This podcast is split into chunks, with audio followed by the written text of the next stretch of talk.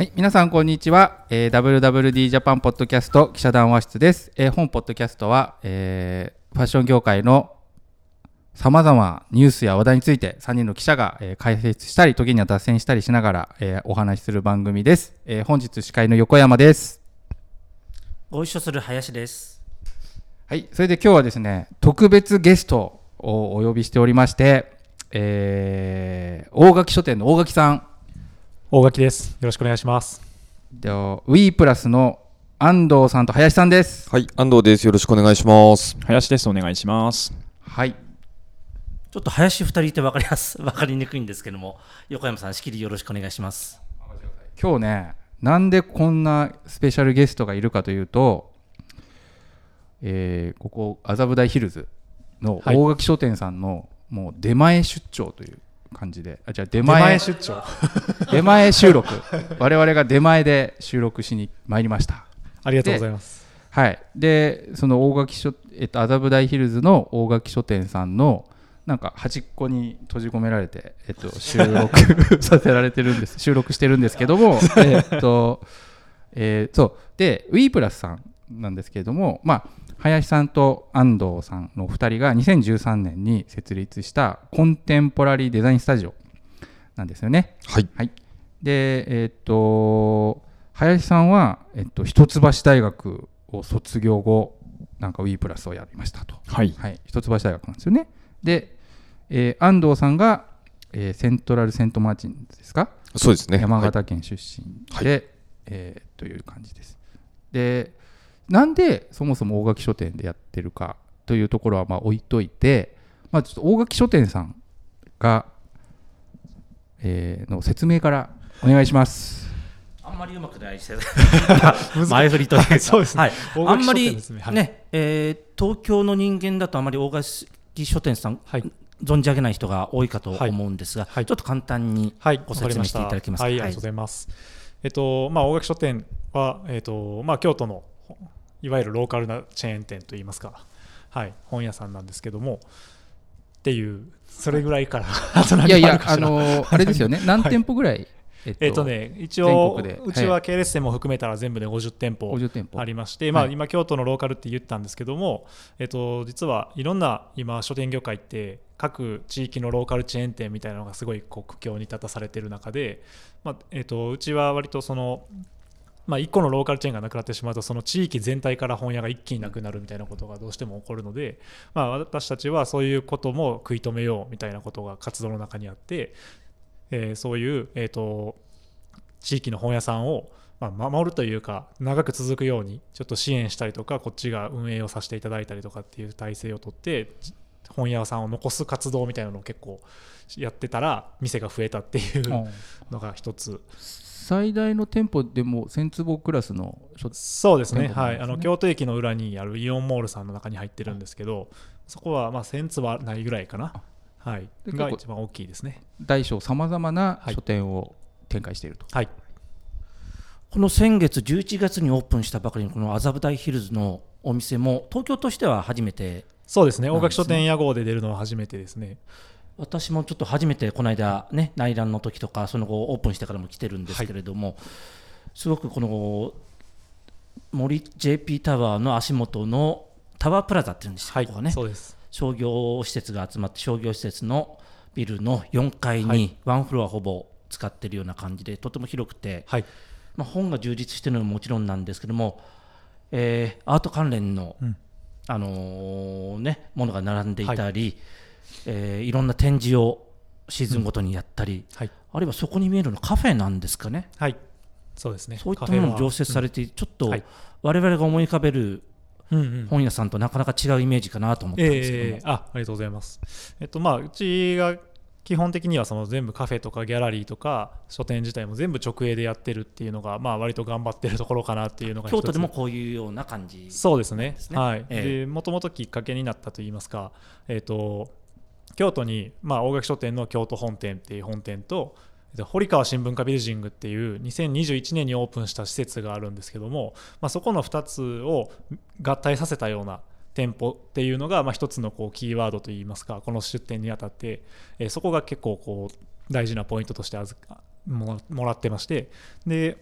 まあ、本屋としてのポジションなんか最近はそのアートっていうものをすごくこう世間的にも押されてますけれども、まあ、私たちはそのアートがすごいからとかアート大事みたいなポジションというよりはもう少しこう、えー、と広く考えてまして、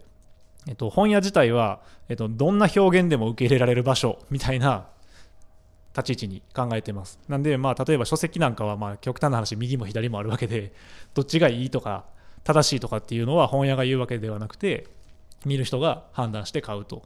でそういう表現自体を受け入れられる場所っていうポジションに今してるので結構最近は流行りあのー尖りがちな本屋さんといいますかコンセプト立ってる本屋さんがすごく多いんですけどうちはあえて普通といいますかベーシックを極めていこうみたいなポジションでやってるのでアートとかもその表現の一種として受け入れるみたいな店の考え方をしてますね。でもこの大垣書店麻布台ヒルズの大垣書店に関しては結構アート本っていうんですかね。結構はい。力入れてやってるんですすそうでねね。はい、やっぱりその本屋って、まあ、出店するときに大体の在庫作るとき、まあ、お店するするときは当然在庫をたくさん作るじゃないですか。でもこの店でも多分十何万部とか在庫あると思うんですけど、何万はい。はい。そのうちの多分70%とかは他の店にもあるようなものがうん基本的にはまず大前提用意されてて、うん残りの30%で客層に合わせて工夫する部分があると。でその30%ぐらいをどういう方向に振るかって考えたときに、まあ、この地域に合いそうなものをまずは揃えてみるっていうのがオープニングのやり方ですね。でそこからお客さんが毎日買っていかれるものだったりとかどういう人が来てるかっていうのを見てチューニングをずっとかけていくとおおよその店が3年ぐらいかけて完成するっていうのが、まあ、いわゆるローカルだというか地域の本屋作る時のやり方なので、ここもこの麻布台ヒルズ店も同じようなやり方で、うんこれから多分チューニングがどんどん効いてくる状態になるかなとうんうん思います。まあ3年かけてお店を完成させていくということなんですよね。そうですね、はい、育てていただくという言い方がいいかもしれないですけど、はい、まあ、その中で大体10万冊ある中で大体割合で言うと、まあ、パッと見た感じなんですけどアート建築とかファッションとか、うんうん。そういうこう結構こう割合他にはないはい、割合で言うと10万冊のうち何割ぐらいがその建築でとかってなんか分かります？今。わからないですね。ざ、あまりぐらいな。いの数えたことなくて、ただ、はい。アートに関しては、はい。えー、とブックディレクターのどどなたかとこう連携してあそうですね、その次ごとに。12ブックスさんっていうところと今一緒にさせていただいてて、まあ、やっぱりすごく専門的な領域を深くすしようと思うと、その専門の方に助けていただかないと、やっぱりどうしてもわからない部分っていうのはあって、ほうほで今回に関しても、えっと一般的な、えっと書店業界の小流通の中では手に入らない本とかもたくさん入ってるので、まあ、そういう意味でこうエッジを効かせていただいているような状態ですね。この12ブックス12ブックさんがやってるところはもう本当に日替わりぐらいでこう店面構えが変わるぐらいの感じで毎回こうそうですね、まあ、日替わりまでいくか分かんないですけど、はい。まあ、毎週以上毎週1回以上は多分メンテナンスに来ていただいてて、うんうん。そのまあ、追加があったり、は新しいのが来たりっていう状態ですね。というね。なんか来たら楽しめる書店さんだというですね。まあそんな大垣書店さんが、えーそもそもなんでウィープラさんとプロジェクトを始めることになったきなったのか、はい。まあ、そのあらましを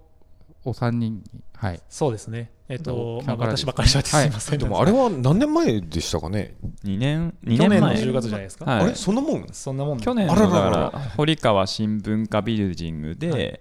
須藤玲子さんというテキスタイルのデザイナーさんの展覧会があったんですけどそれの空間デザインを B プラスで手掛けていたのがあの大垣さんとご一緒する本当のきっかけですよかね。そうですことはまだ1年たちょっと一年ちょっと。1年ちょっとか、はい。なんかもっとずっと長いことねご一緒してるような印象すらありますけども、まあ、あのまだちょっと話題になってなかったですけど今麻布台ではその京都糸糸店っていうね展覧会やらせていただいててえっとそれの前身が京都であったと。えー、と堀川新文化ビルディング新文化ビルディングでやった展覧会「糸糸展」須藤玲子さんとウィープラスさんのまあなんていうの共同展みたいなコラボ展みたいな。そうですね。共同でリサーチをしたプロジェクトで、えっとそこに大垣さんも入っていただいて、はい。みんなであのリサーチをしていたんですけど、えっと去年の10月にやっていたのはどちらかというと須藤さんの、えっとまあ、テキスタイルを使ったインスタレーションっていうのを布布展ですよね、はい。布布店ですねをやって次に、えー、とまた同じ場所でやっていたのは、えー、と須藤さんと B プラスと大垣さんと、えー川淵さんという方が、あの一緒に、えーやっていた、えー糸のリサーチプロジェクトっていうところでやっていたと。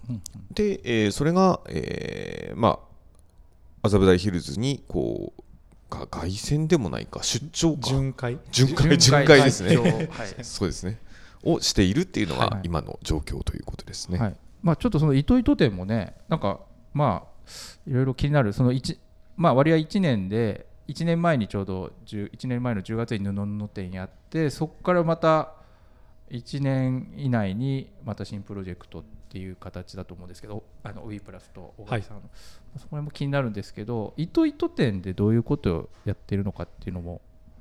あ糸糸店は、はい。あの京都ってあの絹織物、はいあのはい西陣とかはい。有名ですけれど、はい。あの京丹後っていうあの日本海側に面してる京都からまあ1時間半、そうですね1時間半とか2時間2時間？とかそうですねそんなもんです京ね。ええ京都市なんですよ、京都いや京都市じゃないですね。京丹後市とか。京丹後市。あ場合によっては舞鶴とか行くかもしはい、れないですね。はい与謝野町とか、はい。はい。まあ、あの辺りはい。がもともと昔からあの絹織物の実際にあの京都に京都の卸す外注先えー外注先のような形で、はい。あのまあ、今でもすごい職人さんいっぱいいらっしゃって。あの絹織物作りの、まあ、産一大産地なんですよね。で、まあ、たまたまあのその布布展の時にやっぱり僕たちも初めてに近い形であのテキスタイルに触れて、うんうんえーなんかもっとやっぱりこのテキスタイルを掘掘っていこうと。であのちょっと話ずれますけれどそもそもその堀川新聞化ビルジング大垣さん作られた時に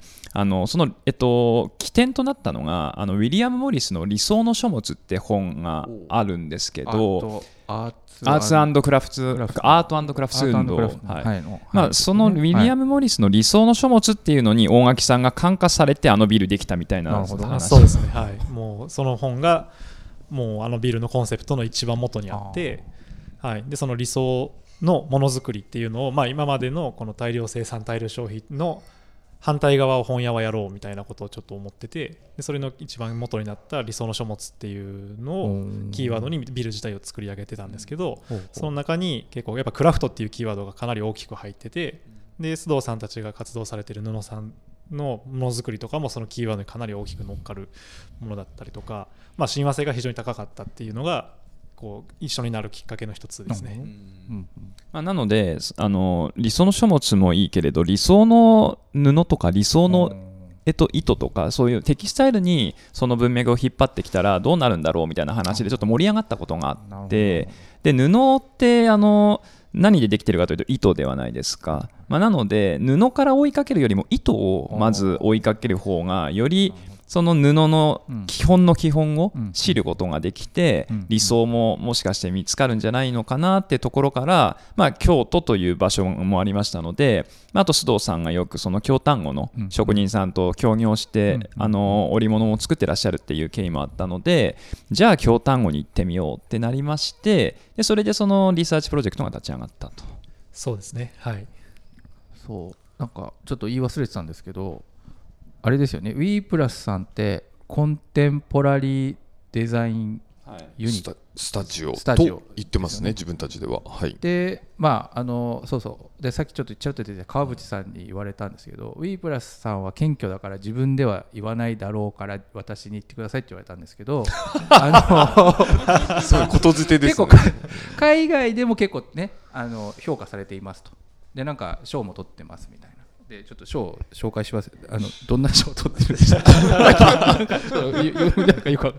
ダダディなんだっけ、えー海外の賞ってなんかどんなの取ってるえっ、ーと去年かな？あのディジーンっていう、あのメディアの中でそのエマージングスタジオ・オブ・ザ・イヤーーっていうのをパブリックボートの、えー、とカテゴリーでいただいていて。それはこれ新人、まあ、新人というか気鋭のデザイナそうですね。ーの中で、まあ、よそのダダジンが見た、ええ。なんか一番こうトップというそうですね。あとは今年は、あのフレームっていう雑誌があるんですけど、フレームアワードで、えーファニチャー・オブ・ザ・イヤーっていうのをいただきまして。そうですね、うん。あれどんな椅子でしたっあれそれはねあの発泡スチロールの、えー、とリサイクルっていうところに、あのリサイクルのプロセスに焦点を当てたはいプロジェクトなんですけどはいはいはいはいはい。も単純にリサイクルしているっていうよりもいろいろリサーチをした上で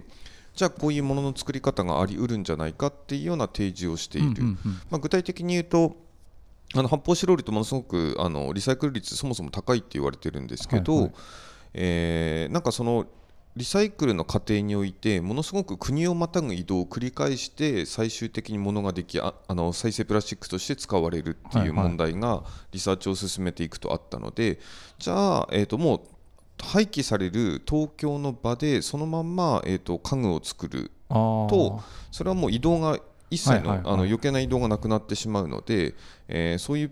ものづくりっていうのもあり得るんじゃないかっていうところでの、えープロジェクトでしたね。うん。そう。でまあその今まあちょっとちらっと触れていただいたんですけどまあえー、WE プラスは割合その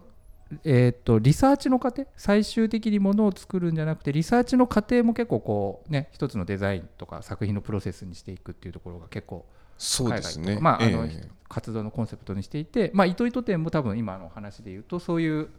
えー、WE プラスさんの活動の、まあ、一つの流れというかそれでまあ糸糸という話すいません話をちょっとまあそんな感じで。でちなみにその発泡スチロールの椅子はなんか練り歯磨きがぐちょーってやって固めたみたいなそうですね。あの練り歯磨きっていうあの表現をされたのは初めてなんですけども、確かに言えてみようだなっていう感じは。なかなかインパクトのあるねあの椅子なんですよね。はい、という感じでちょっとまあ皆さんも感じだったら喋ってで、まあ、糸糸店でそういう形でちょっと,、えー、と布からさらにそのルーツの糸を京単語にリサーチしに行こうっていう、まあ、そのプロセスを、まあ、割合糸糸店でも見せているというかい糸をこう垂らしたりとか、えー、とげ原料を見せたり蚕の玉を見せたりとか、そういう形でやられてるんですよね。そうですねなんかやっぱりみんなあの実は毎日服着てるけどその服がどういう原料でできてるだとかそもそもあのどういう人がどのように作ってるかっていうのってほとんど知らないじゃないですか、まあ、なので、えっと、ちょっと僕たちもまあ、絹織物がやっぱりそもそも何からできてるかというと蚕からできてるよって。で蚕も実は桑の葉っぱ食べてあの育ってるよって。まあ頭では知ってたりとかちょっとその小学校あたりで習ったかなぐらいな知識だったりすると思うんですけどそれをあの本当にもう目の前にちょっと提示したりだとかあとやっぱり糸って実は1本の糸って言いますけどあの複数がこう寄られて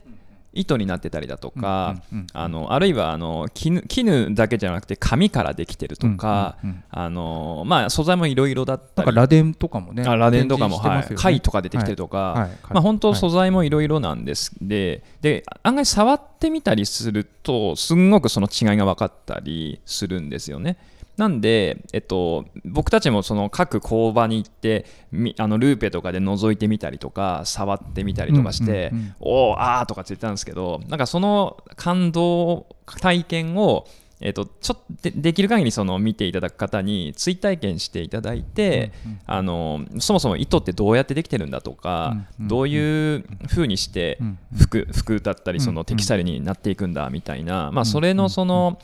えっと、ちょっと一端をうんうん。あの少しでも感じていただきたいなっていうのが、まあ、展覧会のコンセプトですね。うん。まあね、いわゆるその京丹後の産地で行われていることを、まあ、割合今追体験っておっしゃいましたけどそのこう WE プラスの2人が見たいろんな感動とか感じたことをそのままなるべく追体験できるような展示構成みたいな形で。でそこにまあ新しい、えー発見とかその、まあ、こう今までなんか隠されてたようなことをもう一回追体験することで見る人に新しい感情をねとか体験を提供するみたいな形だったと思うんですけど京都で割合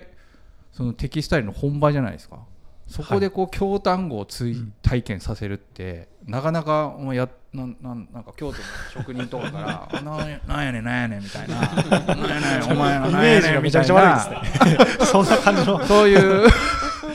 感じではあったと思うんですけど 感じじゃないそんなそんな感じではなくて実際展覧会やってて、私はずっと、まあ、店頭にもずっと立ってましたし、はいはい。いろいろ喋るんですけど、どうだったんまあ、割となんかこういや実はこんなんもあるよみたいなのを素材をなんか家その工場から持ってきてくださったりとか、なんかあのあんまり表では言えへんけどなっていう話をめっちゃ聞いたりとか。あその来場したそうです。多分その繊維関係の職人さんですかね。あそうですそうです。あもうあの本当にこの近くで実はこういうものを作っててみたいな。例えばなるほど、えー、とへーあ西。おおこととかの弦だけを作ってるところとかあるんですよね。あれもシルクでできてるんですけど、あのセリシンっていうのを落として作るじゃないですか、シルク、はいはい。落とさずに作ったら、ああいうカチカチの弦ができるみたいなのとかを、なんかそういうその職人さんが来て、あ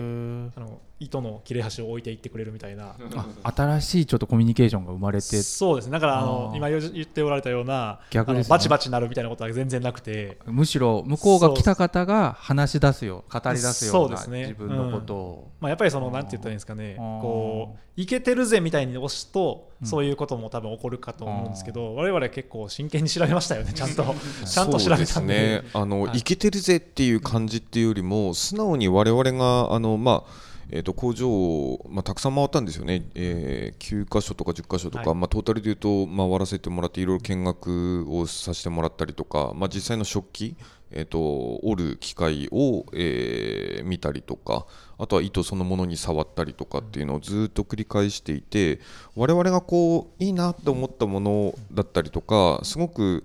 あのプリミティブな、えー視点があるものっていうところを収集していったっていうところなのでなんか比較的、あのー職人さんたちも、まあ、お越しいただいた職人さんたちにも面白がっていただくっていうかね。ここに価値があるんだっていうふうにもね、うんうんうん。あの言われたんですけど我々の視点からするとすごくあの素敵なものたちをこう収集していくっていうようなイメージでしたかね。そうですね、なんで、まあ、私たちも本当に一からもうそんその歴史から調べたじゃないですか。そもそも。養蚕とうん。かシルクの歴史みたいなのからまず調べて、なで実際に糸繰り体験をし で、ね、蚕を見に行っていただいて桑の葉食べるみたいな、まあ、本当になんかその皆さんが大事にされている原体験みたいなものを一緒にこういやってきたからこそで得られる信頼感みたいなのは多分あったんやと思いますね。うん。そこをこう表面上なぞったかっこいいものみたいに見せると多分そこはちょっと距離取られるかもしれないですけど逆にこっちから入っていったところがあるんで。そのね多分 B プラスさんのそのアプローチのなんかその感覚っていうんですかアプローチの仕方っていうんですかね多分そこがなんかこうよりこうなんかでできたものをただこうバーンってひけらかすっていうよりもそこからさらにもう一回こう見た人とのコミュニケーションであったりそのよりそのものに対しての解釈とかあの考え方を深めるみたいな多分ことをまあ多分起としてる部分もあると思うのでそこがやっぱりすごくこう糸糸店もまああのウィープラスの他の活動に関してもこのアプローチが多分すごくいいなんか今求められてるというかこう普通に流れてる洋服だったり布だったりその多分何の変哲もないものも実はその裏側にいろんなプロセスとか考え方とか歴史があることを、まあ、こう結構ひ紐解くっていうんですかね。多分そういうところが今回の糸糸店でもまあ見てる方にはしかも本場の京都でね割合こういい感じになったっていうのは面白いですよね。なんかいい感じになりましたいい感じなんか結構やっぱ、まあ、もちろん一般の方もかなりあとか外国人とかもう来られたみたいなんですけど業界の方が結構来られて すごく高い評価をされてたとああの方々から聞いたのは嬉しいなと思いましたね。うん、なんか本当に業業界の、あの重重鎮といいますかはい。専門家の方だったりとかっていうのが、えっと、例えば大学の、えっと、テキスタイルを学ばれてるはいはい。ゼミとか、教室の方が全員生徒連れてきて展覧会を1時間見ろみたいなことがはい突然起こったりとか、はいはい。はい。そういうこともあったんでやっぱりその教材的なというか学術的な要素もかなり認知されたんだなっていうふうに思いますね。大垣さんって京都の方ですよね、はいはいそうです。ね京都の人ってまあねあんまりちょっとあれですけどじゃ何言われる何かを何を言おうとされてるのかっていう。いやじゃ若干とゴングが鳴るか京都らのさらに繊維って若干ちょっとねあの面倒い人が多いと思うんですけど うるさ型っていうんですか？い。や。中国が大きすぎて難しいです。いやいや。いやいやそういう方がこうちょっとこうあれでも結構みんな開いていくっていうのは結構大きあの外僕みたいな人からするとあそういうリアクション京都でっていうのは結構珍珍しいというか新鮮というか、なんか 結構あの彼らは あの違うんですよ。あの京都の人はやっぱり繊維に関しては、あの自分たちがやっぱ本場だっていう気持ちがものすごい強くて、俺たちが、ね、日本で支えてきたんだっていうのがあるんで、そういう人たちがこう見てもさらにこうねなんかこうなんかインスピレーティッドというか、っていうのは面白いなと思います。でえっと、この糸糸展自体、あれなんですよね、こうまあ、て展覧会は展覧会として京都と東京で巡回してるんですけど、あの大垣書店さんとウィープラスさんの取り組みとしては、まあ、展覧会も一部っていうことなんですかね、ね。全体プロ、うん。なんか他にもっと水面下でもはい。いろいろプロジェクトが動いてるっていう話聞いたんですけど、はい、えっとまあ、先ほど、えっと、B プラスの林さんからもお話ありましたけどその理想の書物っていうキーワードがもともとあって実は布さんと B プラスさんにせっかく布の展やったんやったらこのまま本も一緒に作りませんかみたいなことを僕がボンって投げたっていうのが、まあ、起爆剤といいますかあのこんなことになるきっかけになったんですけど。そう はい、なんで最終的にあの糸糸展っていうのを、まあえー、と書籍にしていく、まあ、その,、えーの体裁っていうのはちょっとこれからっていう感じなんですけど実はそのプロジェクトを進めていく中でやっぱりその糸に、えーフォーカスをして糸に触っていくっていう機会あの集中して触るっていう機会って実はそんなないなっていうふうには思ってたんですよね。なんで本当にあの実物の糸みたいなのがその書籍の中に入っていてそれを触ることができたらそれはそれであの新しいその、ね、感覚が開けてくるかもしれないですしあの糸っていうものを再認識することにつながるかもしれない。なのでその、ね、実際の糸を入れ込むだったりとか、まあ、あの展覧会ではルーペをあのお渡しして見ていただくっていう形をとってるんですけどルーペも一緒に入れたら面白いんじゃないかとかそうですね。なんかそういうあの、まあ、あのいわゆる書籍とは違ったちょっとインスタレーション的な要素というか、うんうんうん。インタラクティブな要素を入れていくあの書籍っていうのをちょっと作ってみたいなっていう話はうちうちではしているところですね。うん。なんかききあのアパレル業界だと生地見本みたいなのありますよね、はいはいはいはい。あれをもう少しこあそうですうそうですそうです面白くしたようなもそうですね。ええ。あの意外とあの記事見本も触ってて結構面白いじゃないですか、ええ。あのサンプルブックとかあって触あの触り心地とか確かめるの結構楽しいとは思うんですけど、その糸版みたいなのをやっていくっていうのはあのすごくうなんていうのかな。やっぱり布を構成する最小単位でもありますしうんなんかそこはあの意外と価値はあることなんじゃないかなっていうふうには思っているところです。その麻布台ヒルズの大垣書店さんの展示でも糸あれ触っていいのもあはい。そうですそうです。はい、触って。ルーペもありますよね。えなんで実際触ってもらったりループで見たりとかえして、本当にあのーまあ五感でできる限り糸とかテキスタイル自身に触れてもらいたいなっていうのは思っているところで、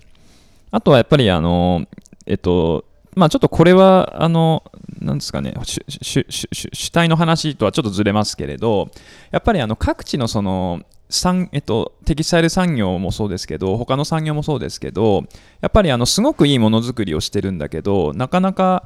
あのー市場がシュリンクしたりだとか、まあ、海外で安い安く作れるところに価格で負けちゃったりだとかして、日本のものづくりが少し元気じゃなくなってる側面もあるじゃないですか。でやっぱりなんかせっかく僕らもあの取材させてもらってそういう各地の方とちょっとずつなんかつながりができていったりしてるんでなんかそういうそのものづくりにもやっぱり彼らのものづくりにもそのえっと、作っていく、えっと、僕らの活動がちょっとでも寄与するといいなとは思っていて、まあ、今回でいくと須藤さんが新しくあの各地の職人さんとその京丹後の職人さんとあのテキスタイル実際に作られてでそれも展示されてるんですけれど新しくそうですこのために作ってて、でそれをそれを紐解くような形で糸を僕たちは展示してるんですけれど、まあ、そのテキスタイル自身も、あの販売したりだとかそこからまた新しい何か作ってあの市場につながっていくだとか、まあ、そうするそういう動きが僕らでできると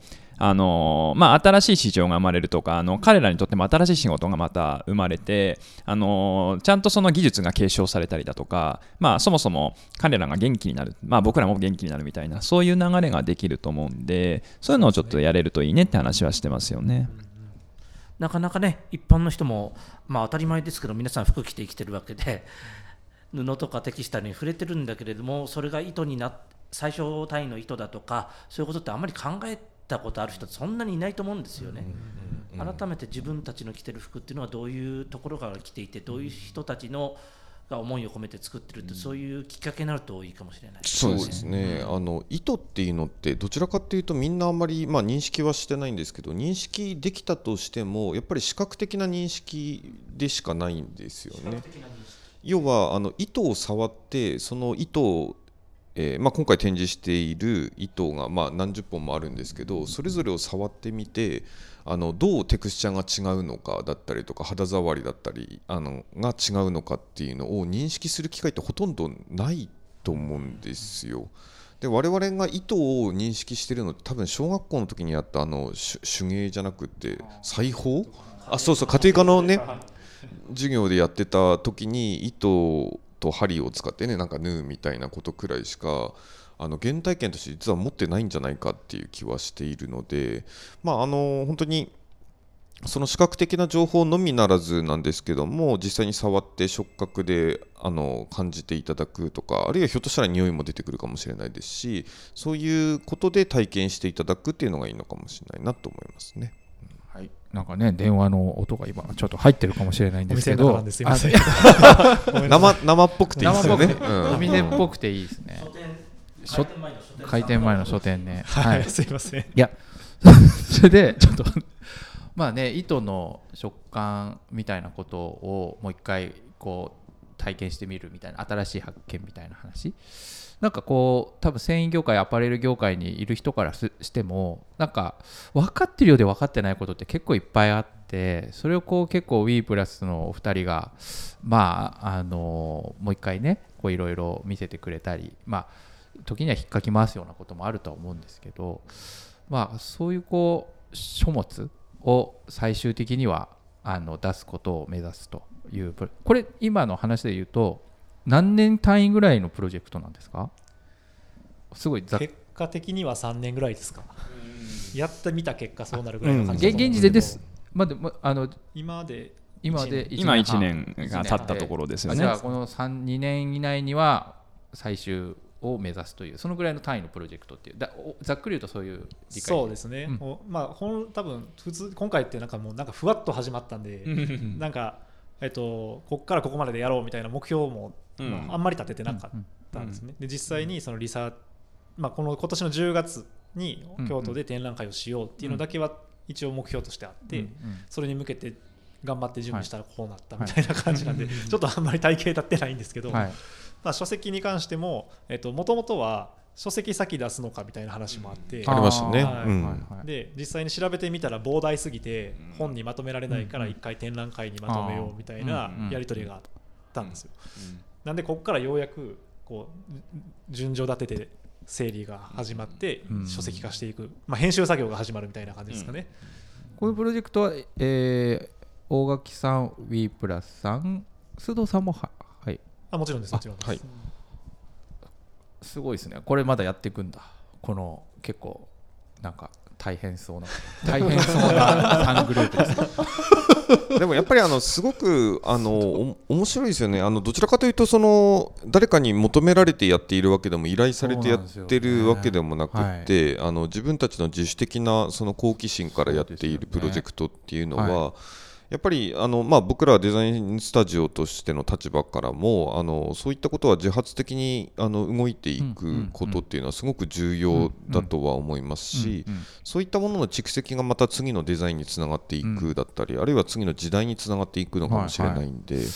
そうなんですよね。ただちょっと1個お E イープラスのお二人に質問なんですけど、はまあなんか話で言うと結構こうまああの今今まで聞いた印象ですけどその最初こうテキスタイルに関わる関わり方ってまあな成り行きというか須藤さんの展覧会やるその時にまああの多分ウィープラさんがいいだろうということで、あのあのアサインされてやった。でそこからこうテキスタイルとウィープラスの関係っていうのが始まったと思うんですけど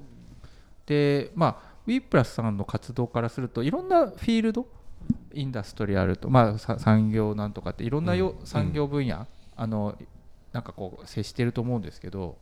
そんなウィープラスさんからしてテキスタイルまあな成り行きで関わることになったような形だと思うんですけどテキスタイル沼にはまりつつ、まあ、ある。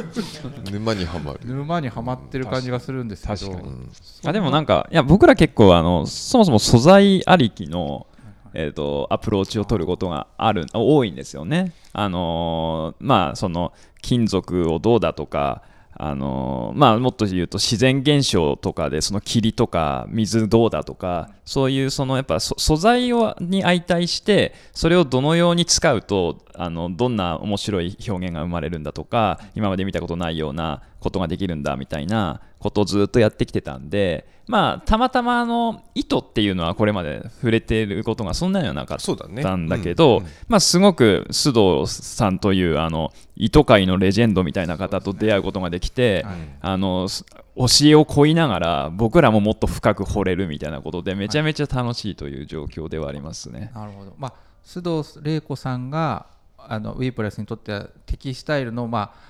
あの案内人であり、まあ、メンターというかそうですね、まあ、そういう意味では、まあ、超強力なそしてなんかこう沼へ。突撃するみたいな。新しいやつらを連れてきたぞみたいな感じでこう特攻みたいな感じでこの沼にブワーっていく様が僕には見えてます。来たなとでもあれなんですよね、あのー、まあ、これ、いろんなところでお話ししてるところでもあるんですけど、あのリサーチを進めていくと、あの糸糸のね、リサーチを進めていくと結構面白いことが分かっていて、昔って、あのー、自宅でその蚕を育てて眉にしてそこから1本 ,1 本の糸を引っ張ってで、えー、それをこうよって、あのー、まあ、年始と呼ばれているものなんですけども糸をあの強い糸を作ってそこから織物にしていくっていうのがほぼ自宅で完結していたっていうのがあるみたいなんですよ。まあ、昔の、まあ、江戸時代、そうですねそうですね一つの集落というか家庭でも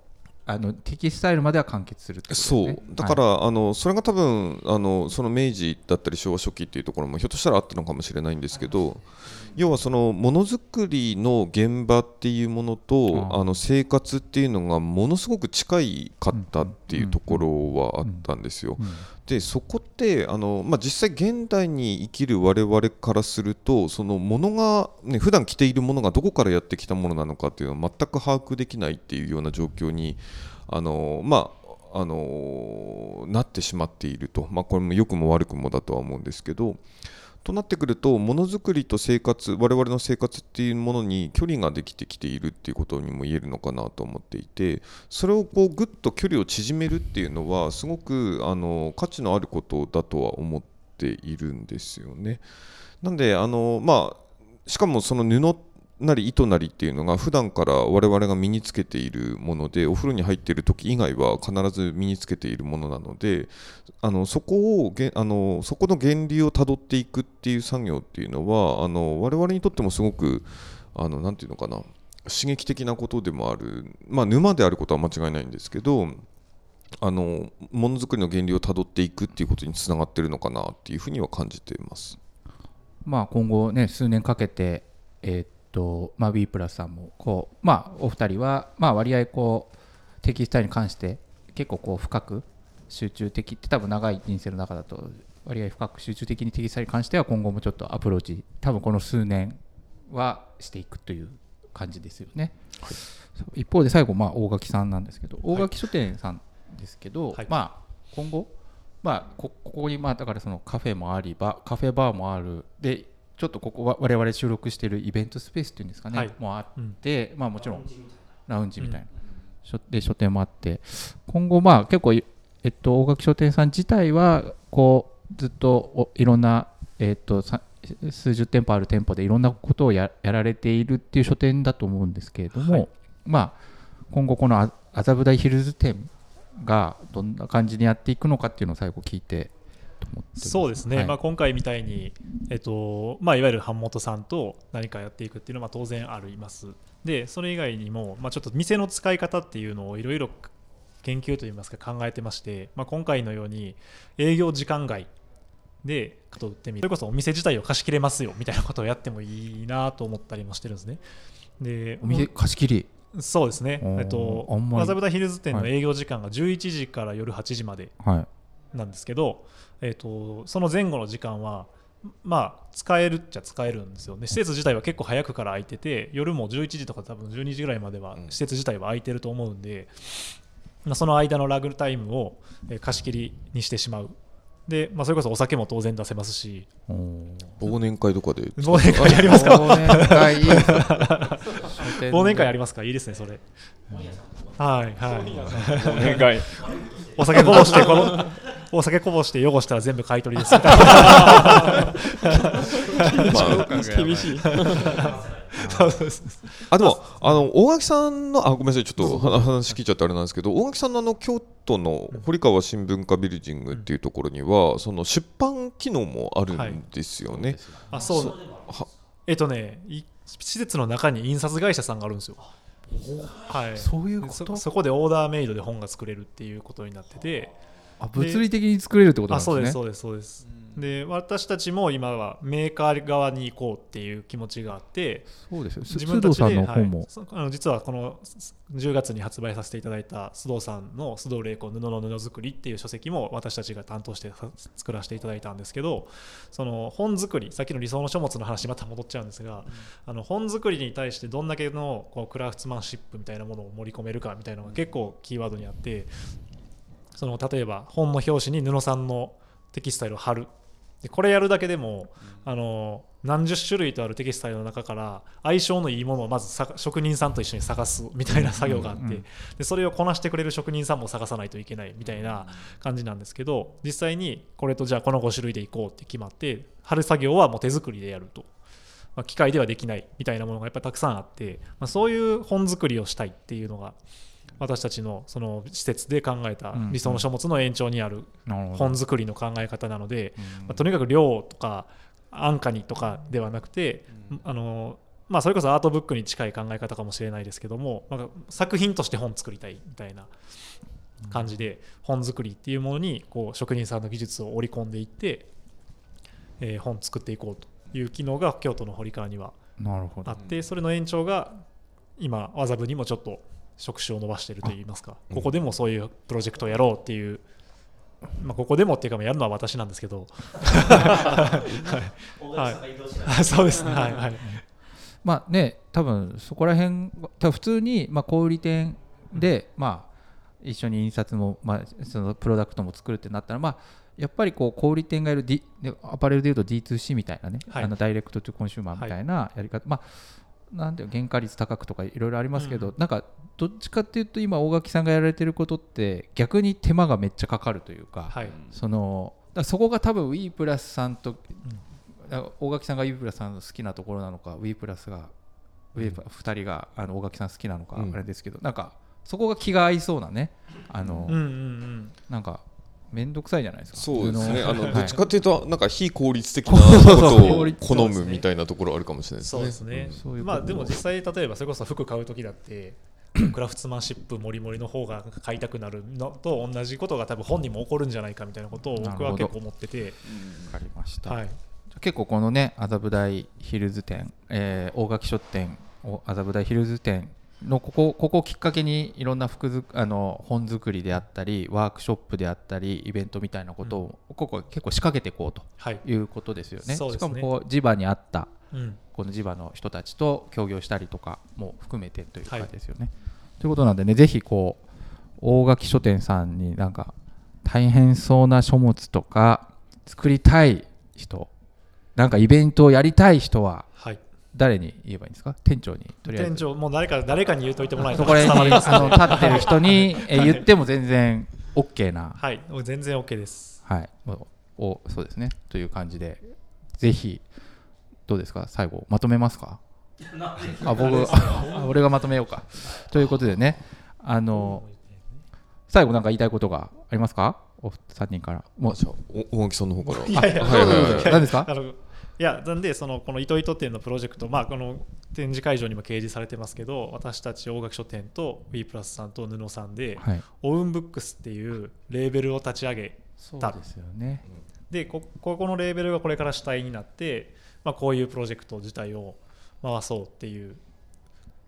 気持ちだけは一緒になってる。そうですね、そうですね。主体はどこにもないみたいな。お大垣の O と W プラスの W と布の N でオウンっていう。うんうん